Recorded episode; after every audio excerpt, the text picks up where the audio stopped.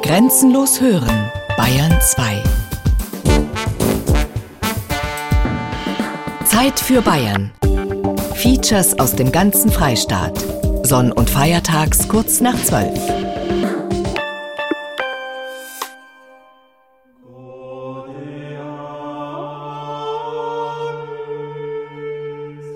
Ich bin Michael Stephan, bin der Leiter des Stadtarchivs München.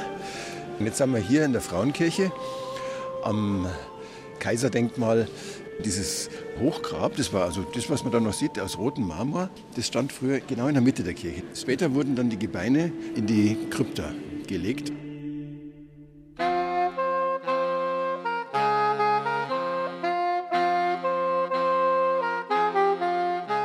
Wir sind Kaiser. Ludwig der Bayer und Regensburg. Eine Geschichte in fünf Episoden von Siegfried Höhne.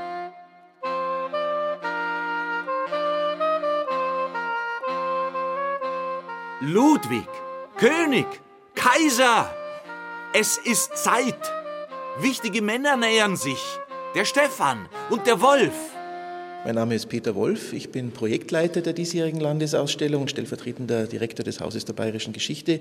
Als Regensburger bin ich besonders froh und stolz, hier eine Landesausstellung realisieren zu dürfen zu einem der bedeutendsten Wittelsbacher Herzöge, Könige und Kaiser der Geschichte. Hören Sie auf, William. Lassen Sie mich ruhen hier in meiner Gruft. Die Leute, die wollen doch gar nicht zu mir. Die kennen mich doch gar nicht. Ja, Ludwig der Bayer. Also gehört habe ich von ihm, aber ich weiß nicht. Na, Ja, unser langjähriger König. Ludwig der Bayer, äh, bayerischer König, oder? Da vorne steht er, glaube ich, am Dom, ne? Na, da hören Sie es, William. Ein Missverständnis. Es geht nicht um mich, den bayerischen Herzog, König und Kaiser. Es geht um einen x-fachen Nachfolger, um diesen Ludwig II., der doch vor 150 Jahren den bayerischen Königsthron bestiegen hat. Ach, dieser Traumschlossbauer, dieser lebensuntüchtige Fantast. Niemals gekämpft, niemals gesiegt. Ich dagegen habe immer gekämpft. Sogar gegen den Papst. Das ist eine Geschichte. Das ist einfach eine gute Geschichte sozusagen. Denn seine Geschichte ist mit Sicherheit nicht schlechter wie die von Ludwig II., nur mit dem Unterschied, dass der Ludwig II. ja politisch ein Leichtgewicht war und das war ein Schwergewicht. Jetzt hat es sogar der Leubel gesagt. Und der ist schließlich der Chef des Hauses der bayerischen Geschichte. Es geht wirklich um euch, Majestät. Um meinen Ludwig. Also gut, William. Ich vertraue Ihnen. Wie schon damals vor 700 Jahren, als ich Sie an meinen Hof geholt habe. Mein lieber William. Das gehört sicher zu den Sternstunden der bayerischen und der Münchner Geschichte, dass Ludwig sich die großen Denker des Franziskanerordens an seinen Hof holte. An allererster Stelle zu nennen ist William von Ockham, den man vielleicht in Camouflage kennt als William von Baskerville in Umberto Ecos Geschichte. Das ist nämlich genau diese Zeit und auch diese Figur. Was für ein großartiger Bibliothekar du geworden wärst, William von Baskerville. So weißt du nun wirklich alles. Komm, setz dich und lies. Ludwig. Dann sollten wir aber jetzt nicht mehr zögern. Zeigen Sie sich dem Volk, Ihren Bayern, Ihren Deutschen. Erzählen wir ihnen Ihre, unsere Geschichte. Nicht so schnell, nicht so schnell. Ich muss erst mal meine alten Knochen zusammensammeln. Und äh, wo soll's denn eigentlich hingehen? Hier in meine Residenz? Nein, Ludwig. Nach Regensburg. Vergessen Sie München.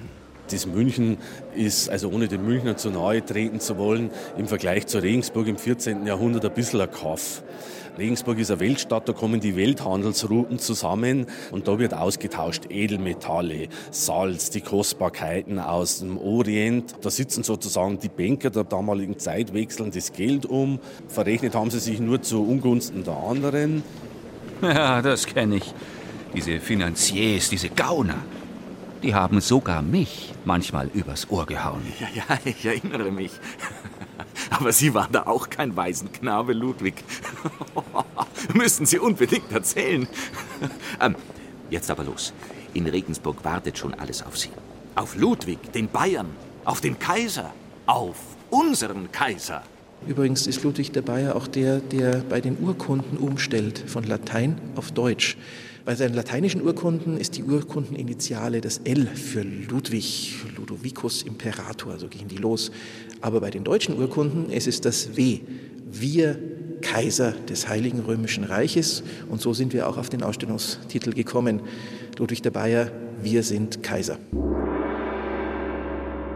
Erste Episode Fürst ohne Land. Der Held von Gammelsdorf. Der Wittelsbacher Ludwig der Bayer kommt 1281 oder 1282 in der Münchner Residenz zur Welt. Er steht zunächst im Schatten seines Bruders Rudolf, der nach dem Tod des Vaters zusammen mit seiner Mutter die Geschicke Oberbayerns lenkt. Ludwig wird zwar 1301 Mitregent, doch das genügt dem ehrgeizigen 20-Jährigen nicht. Er will Alleinherrscher in Bayern werden. Die beiden Brüder verfeinden sich. Rudolf sucht sich daraufhin Verbündete bei den benachbarten Habsburgern. Im Tauziehen um den Einfluss im Teilherzogtum Niederbayern eskaliert der Streit. Im November 1313 kommt es in Gammelsdorf, zwischen Landshut und Freising gelegen, zur Schlacht. Diese endet mit einem klaren Sieg Ludwigs über die mächtigen Habsburger.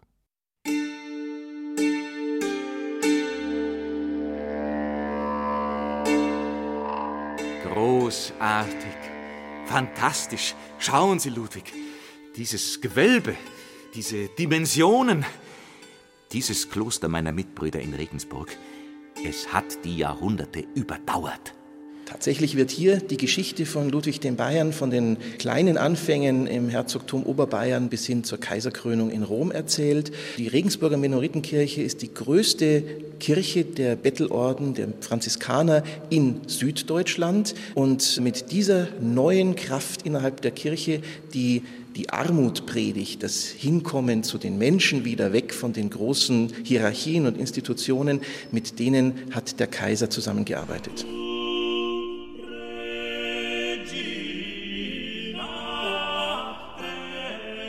Ich habe mir da schon die richtigen ausgesucht. Ja, William, kannst stolz sein auf deine Minoriten. Ihr seid schon kluge Köpfe. Dazu noch mit Courage, ohne Furcht und Tadel. Selbst gegen den Papst. Diese Ausgeburt von Macht und Reichtum. Vorsicht, Ludwig, ihr seid eurer Zeit schon wieder mal voraus. Jetzt lasst euch doch erst mal feiern als Held von Gammelsdorf. Hier in dieser mächtigen Minoritenkirche. Schauen Sie, was da alles aufgebaut ist.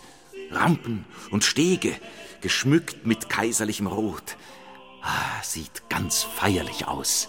Sie müssen sich das so vorstellen, in dieser gewaltigen Bettelordenskirche finden sich allmählich aufsteigende Ebenen und auf diesen Ebenen werden die Originalexponate in edlen Vitrinenkörpern versammelt.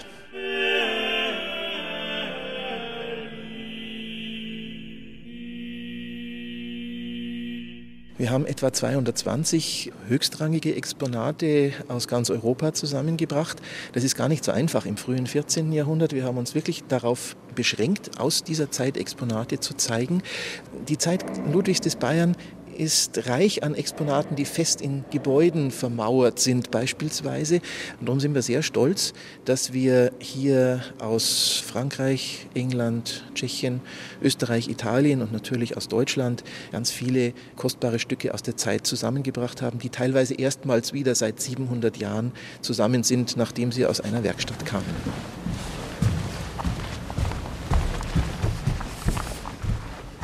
Wir befinden uns gerade auf der ersten Ebene und dort wird er gewissermaßen bekannt als Schlachtheld von Gammelsdorf. Damit wurde Ludwig im Reich bekannt, denn es fehlte im Reich ein König. Schön sieht das aus hier. Habe gar nicht geglaubt, was man von einer Schlacht so alles zeigen kann. Ist ja doch schon 700 Jahre her. Ah, ein Topfhelm. Und da ein Harnisch aber der scheint mir nicht aus Gammelsdorf zu sein. Aber wie er so verarbeitet ist, die Scharniere, ja, gute Arbeit. Muss wohl aus meiner Zeit sein. Und da, Ludwig, uralte Chroniken. Mein Gott, was für Kostbarkeiten. Aber ich kann sie nicht mehr lesen. Wo habe ich denn. Äh, wo habe ich denn. Ach, ja, hier. Mein Glas. Schauen Sie, Ludwig. Ohne dieses neuartige Glas, ich könnte einpacken. Und dabei sind Sie doch sieben Jahre jünger als ich. Ich dagegen habe Augen wie ein Adler. Mein Gott, Ludwig, immer Ihre Vergleiche. Passen Sie nur auf, das bleibt Ihnen, das mit dem Adler. Die Chronisten haben ihn verglichen mit einem Adler, der langsam nach oben steigt, bis die Flügel versenkt sind und er gewissermaßen abstürzt. Und ein bisschen so etwas haben wir auch für die Ausstellungsarchitektur übernommen. Zweite Episode. Bayerischer Herzog, deutscher König.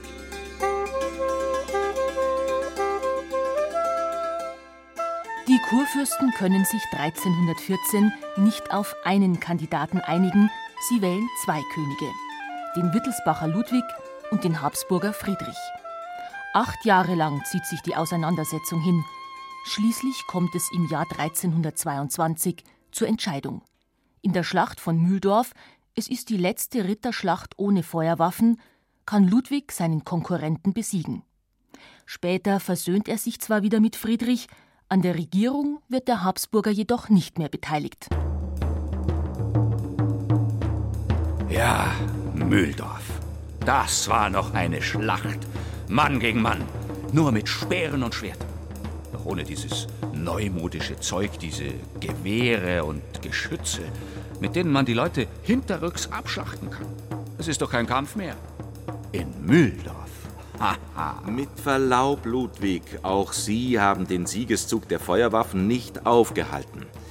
Im Übrigen, ganz so edel war die Schlacht von Mühldorf auch nicht. Viel Blut, viele Verletzte, über 1000 Tote. Bei dieser Schlacht von Mühldorf, da gibt es jetzt sehr viele archäologische Funde, die wir hier zeigen. Wir werden aber auch mit einer großen Schattenspiel auf den eingezogenen Stoffwänden diese Schlacht gewissermaßen auch emotional heraufrufen. Naja, ist ja ganz hübsch, aber eine richtige Schlacht. Ludwig, Sie können doch keine offene Feldschlacht in einer Kirche nachstellen. Da muss schon die Fantasie etwas nachhelfen. Da, Ihr treuester Feldherr ist auch ausgestellt. Seifried Schweppermann. Ja, ja, der Schweppermann. Das war schon ein Haudegen. Ein richtiger Ritter. Ein Oberpfälzer halt. Auf den konnte man sich verlassen. Wenn der mit seinen Leuten in eine Schlacht stürzte, da ging's zur Sache. Ich hab mich aber auch nicht lumpen lassen. Hat schöne Burgen von mir bekommen. Deinschwang, Kastel. Und hier, hier, Ludwig, ich, ich kann's gar nicht glauben, was ich da sehe. Ein Ei, ein richtiges Ei, das Ei des Schweppermann. Wissen Sie noch? Natürlich. Jedem Mann ein Ei, dem braven Schweppermann zwei. Es gab ja nichts anderes mehr. Mein Gott, was haben die gehungert damals? Die Schweppermann-Eier selber haben wir nicht mehr auftreiben können, aber es gibt tatsächlich in der Ausstellung ein originales mittelalterliches Ei, vielleicht eines der ältesten der Welt, aus Kempten. Dort hat man bei der Renovierung eines Hauses im Fehlboden ein solches Hühnerei des Mittelalters gefunden. Vermutlich wurde es verborgen, um das Haus vor Hochwasser zu schützen. Das war ein Glaube im Mittelalter. Wenn man ein Ei, das am Gründonnerstag oder Karfreitag gelegt wurde, verbirgt, schützt das das Haus vor Hochwasser. Nun, das wissen wir nicht, ob es das getan hat, aber das Ei hat es überlebt und wir zeigen es in der Ausstellung und erinnern mit einem kleinen Augenzwinkern an diese Geschichte vom Schweppermann.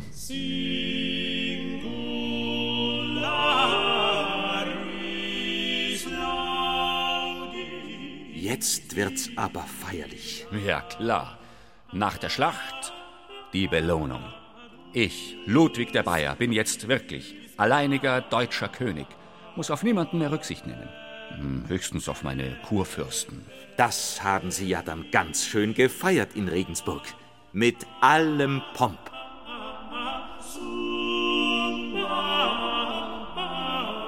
Mit den Reichskleinodien, mit Krone, Szepter und Reichsapfel bin ich zum altehrwürdigen Kloster St. Emmeram gezogen. Was für ein Triumph!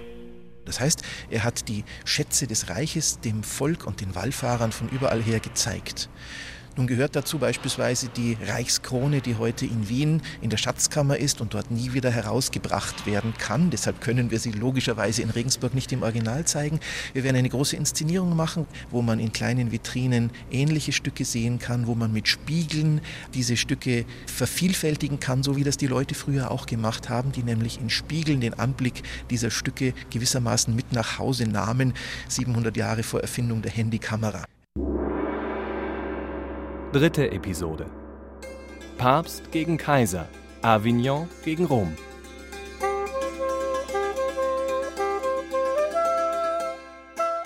Ludwigs Königsherrschaft im Reich ist unangefochten. Aber schon drei Jahre nach der Schlacht von Mühldorf bekommt er einen neuen, weitaus gefährlicheren Gegner. Es ist Papst Johannes der 22. Der residiert zu dieser Zeit aber nicht in Rom, sondern im französischen Avignon. Für den Papst ist es unvorstellbar, dass jemand König ist ohne den Segen der Kirche. Doch Ludwig will sich dem Papst nicht beugen. Ja, noch mehr. Er geht auf Konfrontationskurs zu Johannes dem 22. Zudem unterstützt er die Franziskaner, die den Reichtum der Kirche kritisieren. Der Papst greift daraufhin zur schärfsten Kirchenstrafe. Er exkommuniziert Ludwig. Gleichzeitig belegt er das Reich mit dem Interdikt. Das heißt, Ab sofort ist es dort verboten, Gottesdienste abzuhalten und Sakramente zu spenden. Doch Ludwig hat starke Verbündete. Ich habe es kommen sehen. Dieser Papst schreckt vor nichts zurück. Er hat mich nach Avignon zitieren lassen, wegen Häresie in 51 Punkten. Dabei ist der Papst doch selber der größte Heretiker, hält sich nicht mal an die Gebote Christi, lebt in unbeschreiblichem Luxus in Avignon, ist letztlich nichts anderes als eine Marionette des französischen Königs, damit der wiederum politischen Einfluss auf das Reich nehmen kann. Die Exkommunikation, die er ihnen gegenüber ausgesprochen hat, ist daher unwirksam. Bravo, William, bravo. Sie sind mir schon der Richtige. Dieser Papst hat immer noch nicht verstanden, dass sich die Zeiten geändert haben. Ich bin König, auch ohne den Segen der Kirche. Mir reicht die Zustimmung meiner Reichsfürsten und meiner Städte. Schauen Sie nur, wie prächtig sich die entwickeln. In Regensburg haben sie sogar so viel Geld, dass sie einen neuen Dom bauen. Es geht um die lebendige Stadt Regensburg und ihre Verbindung zum Kaiser. Und dafür gibt es keinen besseren Zeugen als die Domkirche. Denn der Dom St. Peter wurde genau in den Jahrzehnten in seiner Osthälfte im Chor fertiggestellt. Die farbigen Glasfenster kamen herein. Und diese Geschichte, die ist gewissermaßen das Gerüst des Films, den wir hier erzählen. Moment, Moment. Film? Was ist denn das jetzt? Das ist die Erfindung des 20. Jahrhunderts. Bewegte Bilder.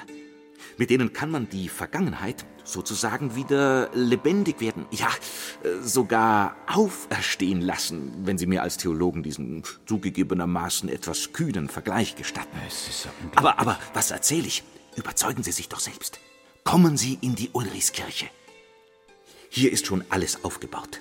Sitzreihen, ganz in Rot, wie in einem antiken Amphitheater. Und da kommt ja auch schon Stefan Algassinger, der Meister, der Künstler dieses Films, ach was sag ich, viel mehr als ein Film, ein richtiges Spektakulum. Man muss sich vorstellen, mitten in der Ulrichskirche findet Bewegung statt. Von Personen, von Objekten, 3D-Objekten, die sich bewegen und das auf mehreren Ebenen. Man muss sich vorstellen, wir haben mitten in der Ulrichskirche drei Bögen, auf die projiziert wird. Und die müssen synchronisiert sein, damit es zusammenstehen. Und dann gibt es noch eine vierte Projektionsebene, die ist unsichtbar. Sichtbar darauf werden nur schwebende, freigestellte Objekte bzw. Personen, die da vorne auftauchen. Ja? Und so entsteht der Eindruck, dass ich mitten in einem Geschehen bin und nicht einen Film anschaue. Das ist die Idee gewesen dabei. Und das Spannende ist, dass diese Ebenen miteinander kommunizieren können. Also es ist keine 2D-Angelegenheit mehr, sondern eine 3D-Angelegenheit. Das Schöne dabei ist, man braucht keine Brille, man braucht keine 3D-Brille aufsetzen oder sonst was. Man geht da rein und schaut sich das einfach an. Ja, Moment. Jetzt kenne ich mich ja gar nicht mehr aus. Wo sind wir denn jetzt eigentlich? In der Gegenwart, in meinem Jahrhundert? Aber dann müsste ich doch selbst. William, jetzt klären Sie mich doch mal auf. Realität und Virtualität, Wirklichkeit und Künstlichkeit verschmelzen. Raum und Zeit werden eins. Und das im Jetzt. Das übersteigt meine kühnsten theologischen und philosophischen Spekulationen. Ah, da schauen Sie, Ludwig, da kommt schon ein guter Bekannter von Ihnen. Nikolaus von Ips, der Bischof. Wissen Sie, Bischof sein ist wirklich nicht leicht. Da sehen Sie auf der einen Seite der Papst in Avion. Der mag den Kaiser Ludwig nicht, weil der sich ihm nicht unterordnet. Der Kaiser aber ist nicht in Avignon, sondern oft hier. Da muss man flexibel sein. Deswegen habe ich für Ludwig an einem Protestschreiben gegen den Papst mitgewirkt, stehe auf der anderen Seite allerdings voll hinter dem Heiligen Vater, weil das sieht man schon am Dom. Immerhin ist der sogar den ersten Papst Petrus geweiht. Schauen Sie, da ist er.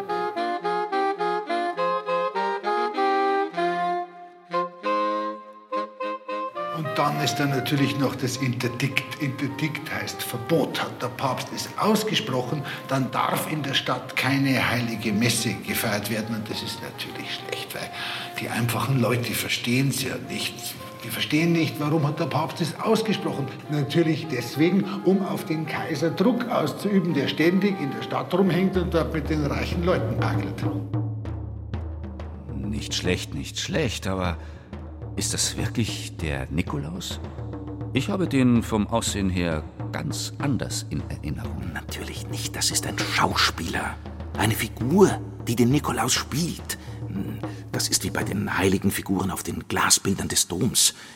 Die sind ja auch nur eine Abbildung und nicht die Originale selber. Verstehe, verstehe. Und wie heißt dieser Nikolaus nun wirklich? Christoph Süß, der bereits in der Ausstellung zu Ludwig II., den Ludwig II. gespielt hat, hat zugesagt, hierfür ein Drehbuch zu machen und alle Rollen zu spielen. Er schlüpft in nicht weniger als sieben Rollen hinein. Ja, also ich bin günstig, deswegen bin ich genommen worden, das ist wunderbar. Ich war auch eben auch gleich neugierig, die Arbeit zu machen, weil in der Zeit das Klima verändert sich. Es gibt deutlich mehr Produktion, damit gibt es deutlich mehr Menschen. Die Wirtschaft wird umgestellt. Und es gibt plötzlich jede Menge Leute, die sind sehr, sehr reich. Und das ist ein spirituelles Problem, weil Reiche nicht in den Himmel kommen. Ein Problem, das wir heute nicht mehr so haben. Und die Armen waren dann die Lösung. Für die tut man Gutes. Dann kommt man doch in den Himmel. Und man baut einen Dom. Also der Dom zum Protzen und die Armen, damit man auch in den Himmel kommt. Genau meine Rede. Nur wer arm ist oder sich für die Armen einsetzt, der darf das ewige Heil schauen. Petrus war ein armer Fischer. Arm, die Kirche ist zu reich. Bruder, die Kirche muss beides sein, ist beides. Nein, man muss sich entscheiden. Ihr könnt nicht Gott dienen und dem Mammon. Gut, entscheiden. Dann entscheide ich mich jetzt dafür, dass du, Mönch, jetzt zwei mönchische Tugenden übst, Gehorsam und Schweigen. Der Nikolaus von Ips hat mir großen Spaß gemacht. Das ist auch so ein Schlitzohr, oder ich habe den so verstanden. Also so eine, so eine Figur, der so zwischen so vielen unterschiedlichen Bedürfnissen und Fronten auf so eine geschickte Art und Weise über so lange Zeit verhandelt und taktiert. Ich stelle mir vor, dass der Humor gehabt haben muss. Das kann man wohl sagen. Und obendrein war er ein ganz durchtriebener. Wissen Sie noch, William? Wie der Papst wieder mal einen Boten mit einem bösen Schreiben nach Regensburg geschickt hat. Der Bischof ließ sich als abwesend entschuldigen. Und dann ist der Bote mit dem päpstlichen Dokument einfach verschwunden. Da war der Bischof fein raus. Es ist nicht wie zu Ihrer Zeit, da kann der Papst eine Pressekonferenz geben. Ich brauche erst einmal was Offizielles aus Avignon. Der Weg ist weit gell? und äh, da kann alles Mögliche passieren. Und solange ich nichts Schriftliches habe, also ich habe jetzt erst einmal einen Aufschub. köstlich, köstlich. Und dann hat man etliche Tage später das päpstliche Schreiben aus der Donau gefischt. ja, Hund waren schon die Ringsburger. Vierte Episode. Wir sind Kaiser. Im Zenit der Macht. Obwohl es der Papst in Avignon mit aller Macht versucht, kann er nicht verhindern, dass Ludwig im Jahr 1327 über die Alpen zieht. Im Jahr darauf lässt er sich in Rom von Vertretern des römischen Volks die Kaiserkrone aufsetzen. Weil der Papst ihn nicht als Kaiser oder König akzeptiert, nennt er Ludwig fortan abschätzig Bavarus, den Bayern. Der antwortet darauf mit einer machtvollen Geste. Er setzt den Papst in Avignon ab und er nennt in Rom einen Gegenpapst. Gleichzeitig verkündet er auf einem Reichstag, dass die kaiserliche Würde und Macht einzig von Gott allein kommt und nicht vom Papst. Die Kurfürsten billigen diesen Kurs Ludwigs. Sie stellen fest, dass sie ganz allein berechtigt sind, den König zu wählen, auch ohne Bestätigung des Papstes. Ludwig steht jetzt im Zenit seiner Macht. Jetzt habe ich an der Südseite ein bisschen angezogen und jetzt ist er wieder im Reutlinger. Schäkel ein bisschen verändern. Könnte sein, dass jetzt die Schräglage sich dann ein bisschen verändert. William, was machen die denn hier? Mitten in der Kirche. Über dem ehrwürdigen Hochaltar. Das äh, weiß ich auch nicht. Äh, Ist wohl wieder so ein Effekt. Schaut richtig gut aus, Jungs. Ich weiß nicht, wie er steht. Die ziehen da etwas hinauf. Sieht aus wie ein riesiger Stuhl, wie ein Thron. Ganz in Rot, purpurrot, kaiserrot. Die Position ist perfekt. Das ist schön. Das ist doch kein Thron. Das ist ein undefinierbares Zickzack. Das ist kein 0815-Thron, es könnte auch als Blitz gedeutet werden, äh, der einschlägt, der markiert, der ein deutliches Zeichen hinterlässt. Das ist eine abstrakte, stilisierte Form, aber im Kontext erkennt man, dass es ein Thron ist letztendlich. Zweieinhalb Menschen hoch. Ja. Ich heiße Fritz Bürstinger, komme aus Salzburg und bin Gestalter dieser Ausstellung. Da wird auf Stahlseilen relativ kompliziert hochgezogen in der Kuppel. Eine schwierige Auflage ist ja, in diesem denkmalgeschützten Raum nichts zu bohren, nichts anschrauben zu können.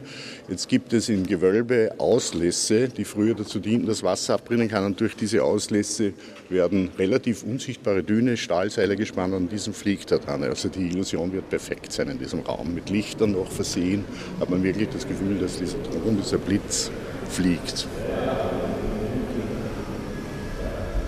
Das ist gleichzeitig eine Inszenierung, die etwas aufgreift, was Ludwig selbst gemacht hat. Das war nämlich ein großer Selbstinszenierer. Und das versuchen wir hier in der Ausstellung auch immer wieder nachzuahmen. Und hier sehen wir tatsächlich ihn am Höhepunkt seiner Macht. Bravo, Ludwig. Bravo. Sie haben es tatsächlich geschafft. Sie, der nachgeborene Herzogssohn aus der oberbayerischen Provinz, Sie sind jetzt Kaiser des Heiligen Römischen Reiches.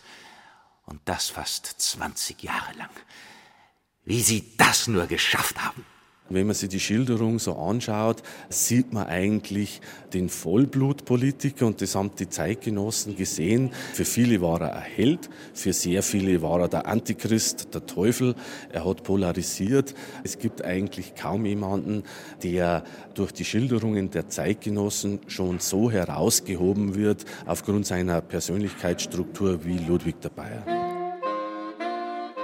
Er war von schlanker, hoher Gestalt, hatte spärliches, rotblondes Haar, lebhafte Farben, schien immer zu lächeln.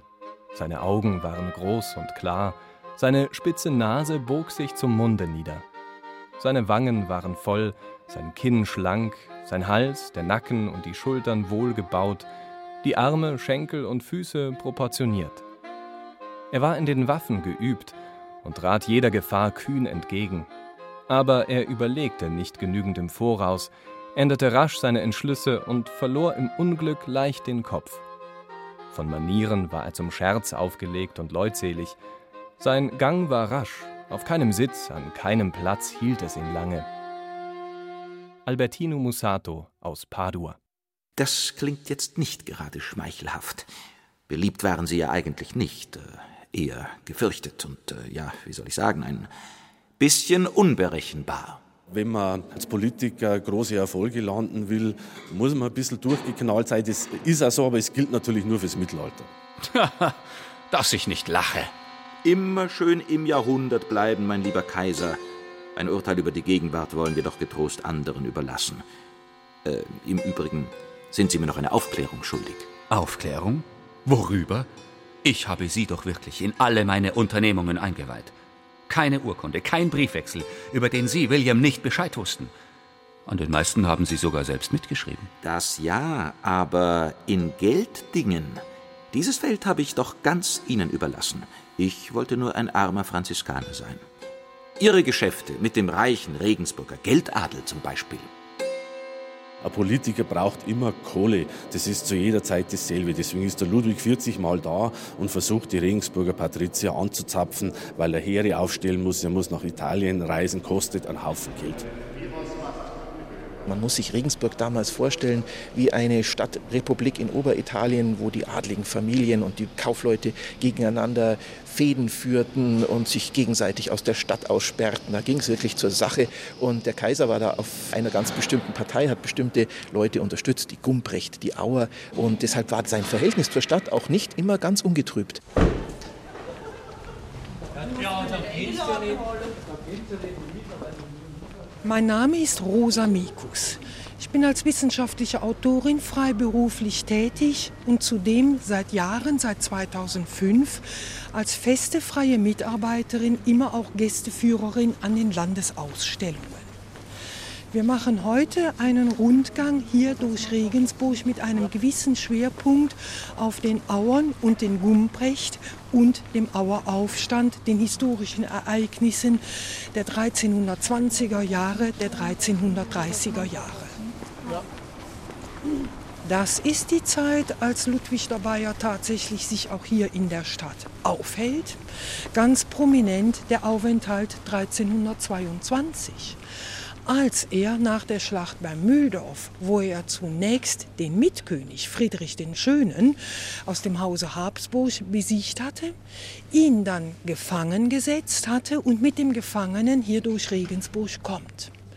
Station nimmt bei den Gumprecht. Und zwar bei den Gumprecht an der Heid.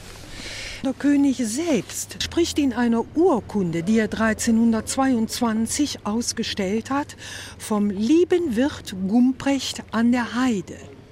Während sein Bruder, der Leupold Gumprecht, das große Anwesen besaß in der Waaggasse, das er bis heute unter diesem Namen bekannt geblieben ist.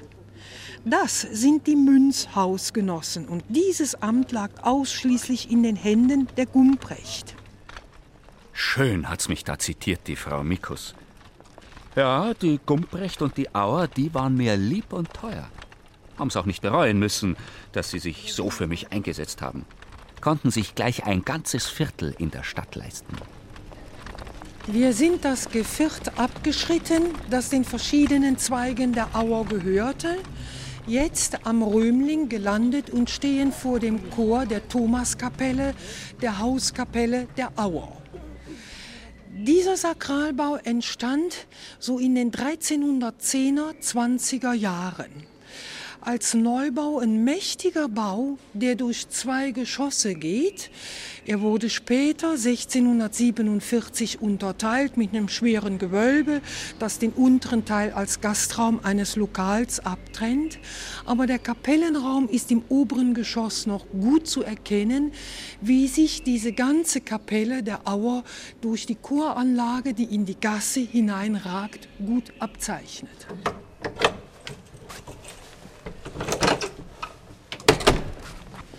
Man sieht einen reichen bildlichen Schmuck mit Figuren an den Konsolen, mit einer Blattornamentik.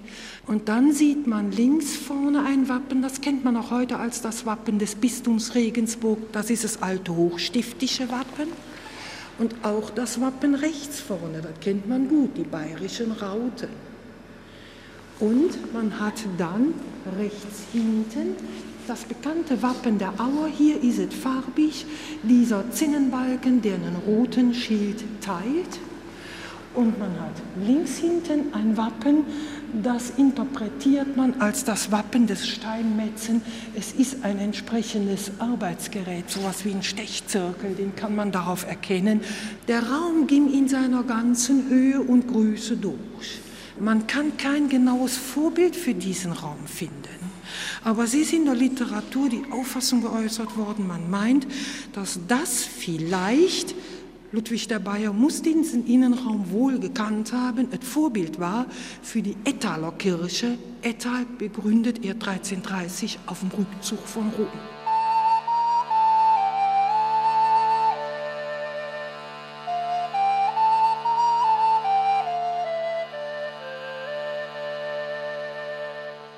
Ja, reich ist er geworden. Sehr reich, der Regensburger Stadtadel.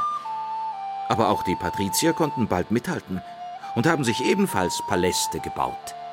Riesige Stadtburgen mit Festsälen, offenen italienischen Loggien und vor allem Geschlechtertürme. Ja, wer sich Türme baut, der zeigt Selbstbewusstsein, als wäre er von Adel. Nur dann gibt es natürlich Konflikte, und zwar mit denen, die wirklich noch von Adel sind und die die neue Konkurrenz nicht mögen. Ja, es herrschten Feindschaft und Protz in der Stadt. Und gleichzeitig gab es bitterste Armut. Das alte Spital in Stadt am Hof zum Beispiel konnte die Bettler, Kröpel und Alten gar nicht mehr alle aufnehmen. Dafür habt ihr den Reichen ganz schön ins Gewissen geredet, mit Seelenheil und so. Ja, ja, ja, ja, ich gebe es ja zu. Das hat schon gewirkt. Vor allem die Auer und die Prager haben sich nicht lumpen lassen. Wir stehen jetzt hier östlich vom Chor der St. Oswald-Kirche. Das sogenannte Neue Spital was so genannt wurde, weil es begründet worden ist in einem gewissen Gegensatz zum alten Spital, dem Katharinenspital, dem Brückenkopf auf der anderen Seite der Donau. Eine Stiftung der Auer und der Prager, deren Wappen wir außen an den Chorstrebepfeilern sehen. Die beiden Stifter, die Träger dieser Einrichtung, vor allen Dingen aber die Auer, wo wir hier an einer Ecke von einem ganzen Stadtteil stehen, der denen gehört hat. Und diese Macht stiftet hier dieses Spital an der Donau das sogenannte Reiche Spital, denn genau genommen sind die Auer und die Prager ministerialen Geschlechter, Stadtadel, deren Familien im Dienste von Herzog und vor allen Dingen vom Bischof groß geworden ist. Das sind die Träger dieses Spitals und hier müssen wir genau werden. Es ist eben nicht das Handelspatriziat, was hinter dieser Stiftung steht. Denn das sind zwei Machtblöcke innerhalb der Stadt. Immer dieser Kampf. Patrizier gegen Adel, Kaufleute gegen Münzwechsler, Handwerker gegen Patrizier. Vergessen Sie den Klerus nicht, mein lieber William. Der hat auch immer ganz schön mitgemacht. Ja, ja. Aber Sie waren in diesen Konflikten auch nicht neutral. Ich sage nur Auer Aufstand. Tatsächlich war es den Auern gelungen, zwischen 1330 und 1334 ein alleiniges Stadtregiment zu errichten. Und in Verbindung mit Ludwig dem Bayern als Kaiser hat man zum Beispiel die Fernhandelskaufleute, wenn sie wieder in die Stadt wollten, schlicht überfallen. Man hat Leute festgesetzt, aber auch umgekehrt ging das so. Das war noch lange Jahre ein Hin und Her, bis schließlich 1339 eine Einigung mit dem Kaiser erreicht wurde und dann mussten die Auern da weichen. Fünfte Episode. Zu hoch gespielt. Ludwigs Fall und Ende.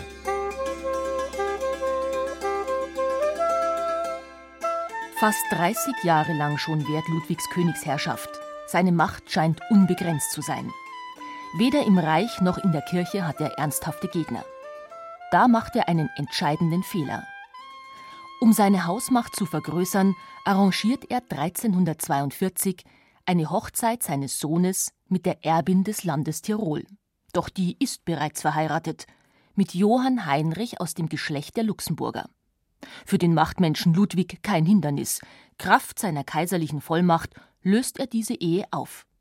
Doch damit hat er den Bogen überspannt. Nicht nur das Haus Böhmen-Luxemburg reagiert empört, auch die meisten Reichsfürsten werden misstrauisch.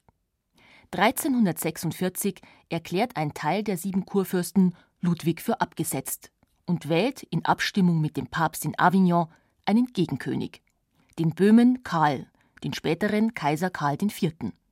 Ludwig ist außer sich vor Wut. Der über 60-Jährige will es nochmal wissen und rüstet zu einer großen Schlacht. Oh, diese feigen Verräter! Von meinem Todfeind, dem Papst in Avignon, habe ich ja nichts anderes erwartet. Aber dass mir auch meine Kurfürsten in den Rücken fallen. Wer hat denen denn die alleinige Zuständigkeit für die Königswahl garantiert? Das war doch ich, ich, ich. Ohne mich müssten diese sieben Lackaffen immer noch den Papst fragen. Oh, welcher Undank. Ludwig, seien Sie vernünftig. Was ist, wenn Sie diese Schlacht nicht gewinnen? Suchen Sie eine diplomatische Lösung. Äh, ich hätte da sogar eine Idee. Wir könnten doch. Treuer bester William, Ihren Ratschlägen bin ich bisher immer gerne gefolgt. Doch diesmal nein.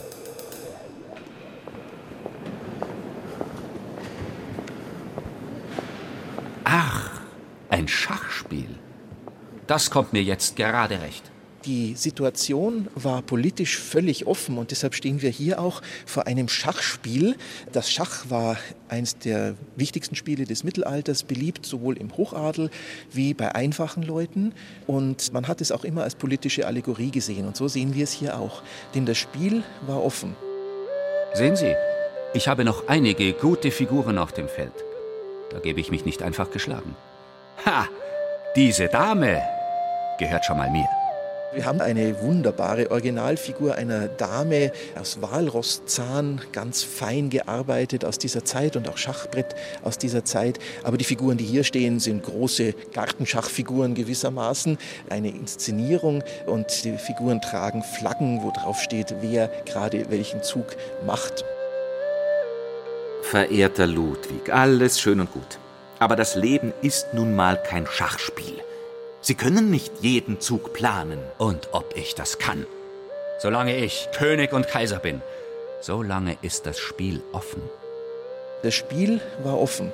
Karl IV. war keineswegs automatisch siegreich gegen Ludwig. Ludwig hatte noch ganz viel Unterstützung im Reich und es wäre wahrscheinlich wieder zu einer militärischen Auseinandersetzung gekommen, wenn Ludwig der Bayer nicht im Oktober 1347 wohl von einem Schlaganfall getroffen tot vom Pferd stürzte.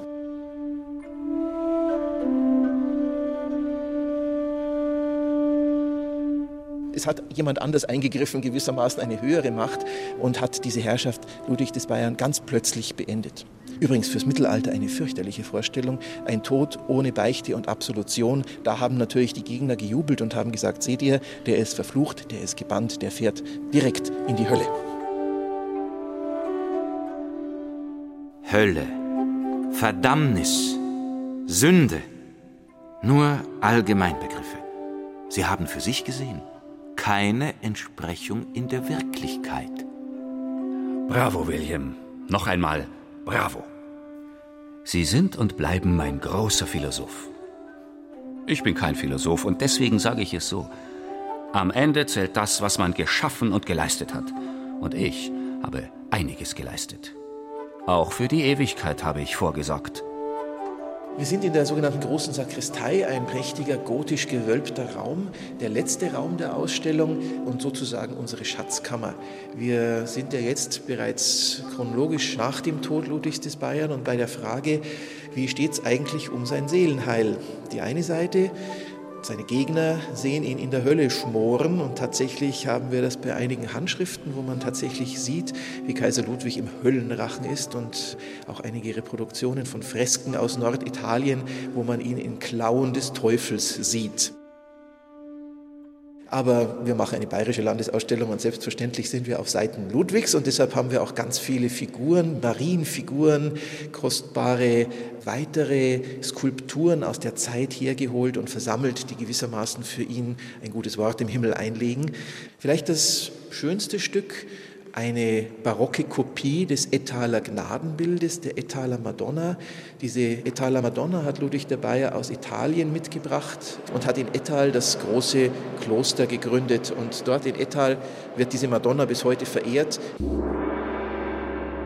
Epilog 700 Jahre Ludwig der Bayer und noch immer nicht Schluss. Grabplatten? Skulpturen? Finsternis? William, wo sind wir denn hier? Etwa im Totenreich? Hm, so ähnlich. Wir sind jetzt, so heißt der Ausstellungstitel, hier dem Jenseits ganz nah. Wir sind im Domkreuzgang, dem gewaltigen faszinierenden Doppelkreuzgang des Regensburger Domes. Bisher im Wesentlichen nur bei Domführungen zugänglich, wird es während der Landesausstellung für alle Besucher zugänglich sein. Und das ist uns auch ganz wichtig, dass man sich hier auch ein bisschen Zeit nimmt.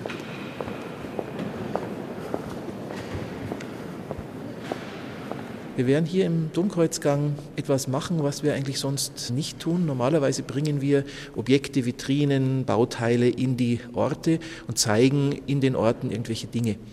Hier befinden wir uns eigentlich schon in der Vitrine, denn der Domkreuzgang ist ja über und über mit Grabsteinen, mit Skulpturen, mit prächtigen Bauteilen versehen. Und was wir hier im Wesentlichen machen wollen, ist diese Zeit lebendig werden zu lassen, indem wir den Domkreuzgang selbst zum Sprechen bringen.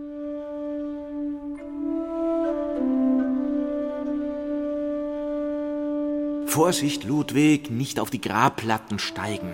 Immer schön auf den Stegen bleiben.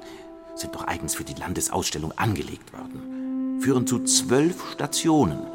Äh, fast wie ein Kreuzweg. Domherren, Patrizier. Nicht schlecht, was da alles so versammelt ist. Hier, ein Gelehrter, dessen Kopf nicht auf einem Kissen ruht, sondern auf einem Buch. William, das könnten fast Sie sein. Meine sterblichen Überreste liegen in München. Schließlich bin ich ja bereits ein Jahr vor Ihnen aus diesem irdischen Leben gerufen worden. Sie waren doch selber bei meinem Begräbnis 1346 dabei. Genau ein Jahr vor Ihrem Ableben. Haben Sie das etwa vergessen? Natürlich nicht. Aber diese Skulptur könnte trotzdem gut zu Ihnen passen. Ach, die Auer. Sieh mal an, dass die überhaupt in den Domkreuzgang durften. Wir sind ja in einer Zeit des Interdikts und die Frage ist nun, wie gingen die Menschen damals damit um, dass beispielsweise ein christliches Begräbnis offiziell vom Papst her nicht möglich war? Die Antwort finden wir hier im Domkreuzgang. Wir finden nämlich Grabmäler genau aus jenen Jahren. Wir finden sie auch beispielsweise von der Familie Auer, eine große Regensburger Familie, die Ludwig den Bayern unterstützt hat. Und das zeigt uns, dass man vor Ort Sonderlösungen gefunden hat.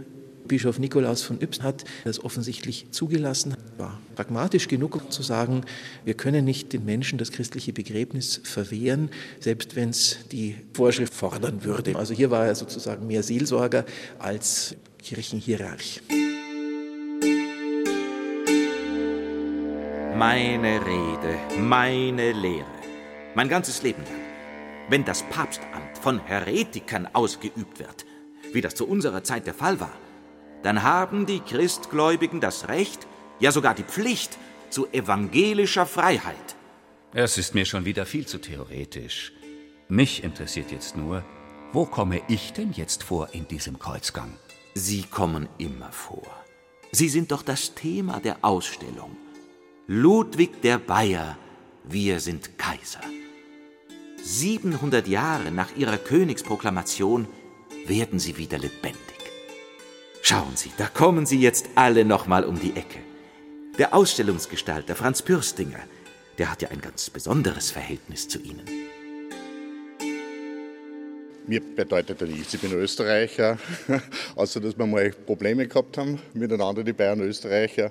Für mich war es einfach spannend, diesen Herrn kennenzulernen und ich sehe, das ist ein wichtiger Vorläufer der Renaissance, die ich sehr liebe und die bedeutet mir viel. Für mich war es natürlich schön, sofort Bilder entwickeln zu können zu dieser Geschichte. Also wenn man Themen oder Ausstellungen zum Mittelalter besuchen will, eine bestimmte Erwartung, wie das auszusehen hat, das werden sicher nicht vorfinden. Also es gibt zwar Rittergerassel und das alles in Inszenierungsebenen, sie finden auch das, aber im Prinzip ist es eine sehr moderne, wie auch inhaltlich eine moderne Annäherung an die Geschichte. Das versuchen wir hier auch in der Architektur zu zeigen. Und da Christoph Süß, der Mann, der für Sie das Mittelalter lebendig werden lässt, spielt gleich sieben Rollen. Die ganze Entwicklung im 14. Jahrhundert, die ist spannend. Da wird ein neues Geldsystem implementiert, da passiert ganz viel in der Kunst und in der Theologie. Das sind so Fortschrittszeiten. Und da gibt es ein paar Anknüpfungspunkte, die unseren Zeiten nicht ganz unähnlich sind. Und der Peter Wolf natürlich, der Chef des Ganzen. Ludwig der Bayer steht an der Schwelle einer Zeit, die uns näher ist als die Zeit zuvor. Die Städte des 14. Jahrhunderts waren schon so ähnlich wie die heutigen Städte. Da gab es mehrstöckige Häuser, da gab es prächtige Luxusgelegenheiten. Man wäre sich nicht ganz fremd vorgekommen. Auch die Sprache ist schon ganz ähnlich wie heute. Das Mittelhochdeutsch der Zeit nähert sich schon dem Neuhochdeutschen an. Ich höre eine Glocke, ganz feierlich. William, wissen Sie, was das zu bedeuten hat? Die Glocke, die Nikolaus von Yps, der Bischof, für den Dom gestiftet hat, die gibt es noch als Fragment. Und wir werden sie hier in der Ausstellung zeigen. Und Christoph Süß wird im Film darauf hindeuten, sie wird im Licht erstrahlen auf einmal, man wird den Glockenton hören und man wird sich wundern, wie geht das, wie funktioniert das. Also es verschwimmt Realität, Fiktion, Darstellung zu einem mächtigen Bild des 14. Jahrhunderts. Und das ist genau das Ziel, was wir mit diesem Film auch verfolgen. Wir wollen diese Zeit für ganz viele Menschen, auch für junge Menschen, wirklich lebendig machen. Keine trockene Geschichte, sondern eine faszinierende, packende Zeit. Es ist wieder Zeit, Ludwig. Zeit, heimzugehen. Nach München, wo die Wiege Ihres Aufstiegs stand. Schauen Sie, der Michael Stephan vom Münchner Stadtarchiv ist auch schon da der Herr über viele Dokumente, die es über sie gibt, der bringt sie jetzt zurück. Er war halt der erste Wittelsbacher, der sozusagen zu Königs- und Kaiserwürden aufgestiegen ist. War natürlich ein, kämpferischer Herrscher, das ist ja nicht so nur ein Diplomat. Der hat ja sich seine Erfolge auch wirklich erstreiten müssen. Zwei große Schlachten, Gammelsdorf und Mühldorf. Und auch sonst in der Auseinandersetzung mit seinen Gegnern war er auch nicht zimperlich. Also gegen den eigenen Bruder sich durchsetzen, gegen den Papst. Drei Päpste haben praktisch so sein Leben auch bestimmt und auch ihm versucht, das Leben schwer zu machen.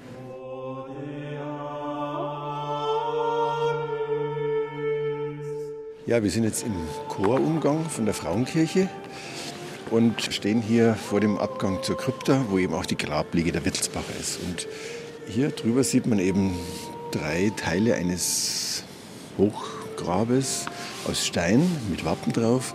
Die stammen noch von dem ersten Grabmal von der Beatrix von Glogau, der 1322 verstorbenen ersten Ehefrau von Ludwig dem Bayern, die er eben hier in der Frauenkirche hat bestatten lassen und damit eben auch diese Grablege der Wittelsbacher begründet hat. Und an einer Stelle, da fehlt eben dieses dritte Teil dieses Hochgrabes. Das ist eben gerade nach Regensburg zur Landesausstellung transportiert worden und wird dort ausgestellt.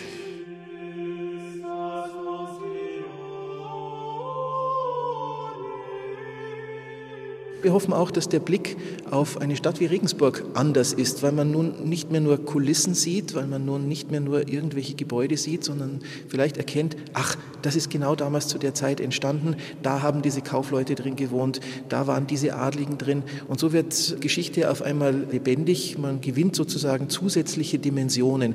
Das wäre unser Ziel für diese Ausstellung, nämlich ein authentisches Erlebnis einer anderen Zeit, um auch ihre eigene Zeit vielleicht ein bisschen zu relativieren relativieren.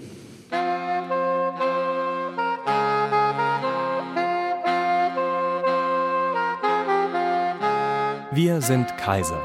Ludwig der Bayer und Regensburg. Sie hörten ein Feature von Siegfried Höhne. Die Sprecher waren Jutta Schmuttermeier, Johannes Hitzelberger, Friedrich Schloffer und Benedikt Schregle. Ton und Technik Daniela Röder. Redaktion Gerald Huber. Die in der Sendung verwendeten Musikelemente wurden eigens für die Landesausstellung konzipiert. Eine detaillierte Musikliste sowie die Sendung zum Nachhören finden Sie auf unserer Internetseite bayern2.de-Zeit für Bayern.